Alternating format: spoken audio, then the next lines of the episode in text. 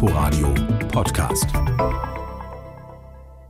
Die Corona-Zahlen in Deutschland steigen und steigen. Der Bundesgesundheitsminister und der Präsident des Robert-Koch-Institutes raten dringend allen Menschen, die persönlichen Kontakte runterzufahren. Und dann hören wir von dieser neuen Virusvariante aus Südafrika. In einigen Teilen Südafrikas steigen die Infektionszahlen rasant. Die Forscher untersuchen das gerade. Großbritannien und Israel haben aber den Flugverkehr mit Südafrika schon eingestellt. In Belgien ist die Virusvariante auch schon aufgetreten und die Weltgesundheitsorganisation WHO warnt vor Reisebeschränkungen. Da muss ich nachfragen. Bei dem Virologen Klaus Stör, er war jahrelang Forschungskoordinator bei der WHO und ist jetzt am Telefon. Herr Stör, grüß Sie. Schönen guten Tag. Einige Länder machen ihre Grenzen dicht. Die WHO dagegen warnt vor Reisebeschränkungen. Wie ist das zu verstehen? Ja, höchstwahrscheinlich lernt die äh, Menschheit nur eine Sache aus der Vergangenheit, nämlich nichts.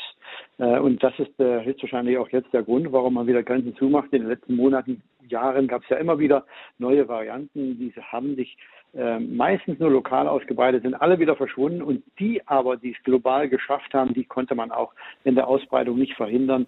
Das wird auch diesmal, falls diese Variante tatsächlich so ein globales Potenzial hat, wissen wir noch nicht, äh, auch der Fall sein. Also Grenzschließungen und Flügeabsagen äh, wird an der äh, Dynamik nicht ändern, wenn diese Variante tatsächlich eine globale Potenz haben sollte. Die Delta-Variante hat das ja auch nicht gestoppt, diese Reisebeschränkungen. Also was macht das dann aus, dass ein Virus ist, äh, eine Virusmutante es schafft und die anderen dann regional wieder verschwinden?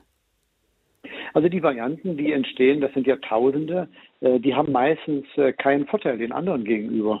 Ähm, die ähm, konkurrieren dann mit den äh, anderen Erregern in der, in der Stadt, in der Region.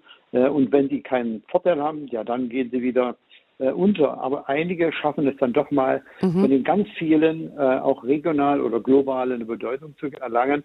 Falls diese Variante in Südafrika das äh, Zeug dazu hat, dann kann man auch durch äh, die äh, Reisebeschränkung das nicht stoppen. Aber das ist alles noch äh, Spekulation. Wie, was, nach, nach allem, was Sie wissen, wie gefährlich ist diese Corona-Variante in Südafrika? Wie, wie stuft die WHO das ein? Also gegenwärtig wissen wir noch nicht viel, aber es gibt so Hinweise. Äh, der erste Hinweis ist der, dass auf der Oberfläche dieses Virus schon einige neue äh, Bestandteile erschienen sind. Das ist eigentlich immer so ein Zeichen, dass was äh, köcheln könnte. Aber das Entscheidende ist, das sehen wir noch nicht, dass die, der Erreger vielleicht ein leicht anderes Krankheitsbild verursacht. Vielleicht erkranken die Menschen stärker oder eine andere Altersgruppe, vielleicht sind Junge betroffen oder das Virus wird mehr und länger ausgeschieden. Das sind alles äh, Zeichen dafür, dass vielleicht eine neue äh, besorgniserregende Variante entstehen könnte. Aber das ist alles noch nicht untersucht worden. Das passiert jetzt gerade. Das machen die Kollegen in Südafrika. Deswegen ist es für uns jetzt wichtig, äh, interessiert zu sein. Aber letztendlich ändert es nicht an dem, was wir in den nächsten drei bis sechs Monaten bei der Pandemiebekämpfung machen müssen, nämlich boostern all derjenigen, die über 60 sind, diejenigen noch erreichen, die noch nicht geimpft sind äh, und äh, dann natürlich auch die Kontakte reduzieren, um den äh, Infektionsdruck rauszunehmen. Ja, ähm, Sie haben es ja gerade eben wieder gesagt, äh, Corona mutiert nun mal. Es sind tausende Varianten unterwegs. So sind die Viren nun mal. Schützen denn unsere Impfstoffe auch gegen diese Variante, die jetzt offenbar neu kommt? Ja, bei den Impfstoffen ist es ja nicht wie beim Schalter, so an und aus oder linker Straßenrahmen und rechter Straßenrahmen, sondern äh, wenn dann tatsächlich so eine Variante äh, auftritt, und das könnte eine solche sein, äh, dann gibt es eine Reduktion des Impf der Impfstoffwirksamkeit, 10 Prozent, 15 Prozent. Das würde bei den gegenwärtigen sehr guten Impfstoffen äh, immer noch mehr sein, als wir uns erhofft hatten, selbst vor einem Jahr in der Wirksamkeit. Also die Impfstoffe würden weiter verwendet werden, äh, die würden äh, auch ausgezeichnet weiterhin wirken. Die Älteren müssten sich natürlich boostern lassen.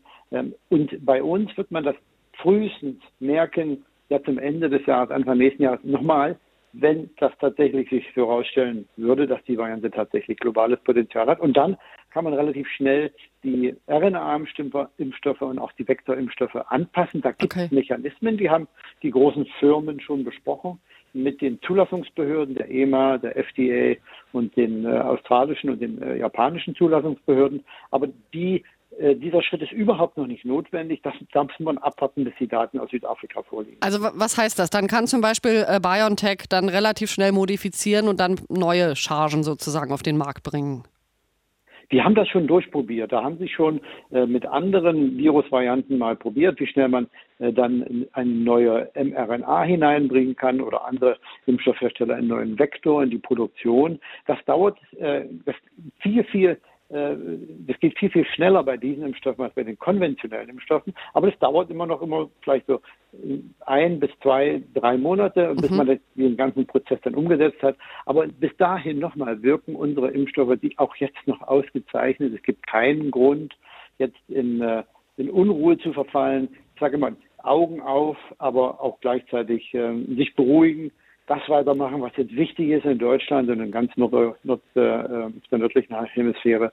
Impfen, boostern, Impflücke schließen und die Kontakte reduzieren.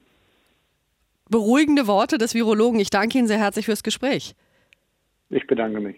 Der Virologe Klaus Stör war das. Lange, lange Jahre hat er für die WHO gearbeitet, war unter anderem Forschungskoordinator. Und wir haben gesprochen über diese neue Corona-Variante, die da aus Südafrika kommt. Ähm, wir haben es eben gehört, Herr Stör versucht zu beruhigen. Die Impfstoffe, die wir hier haben, die wirken dagegen.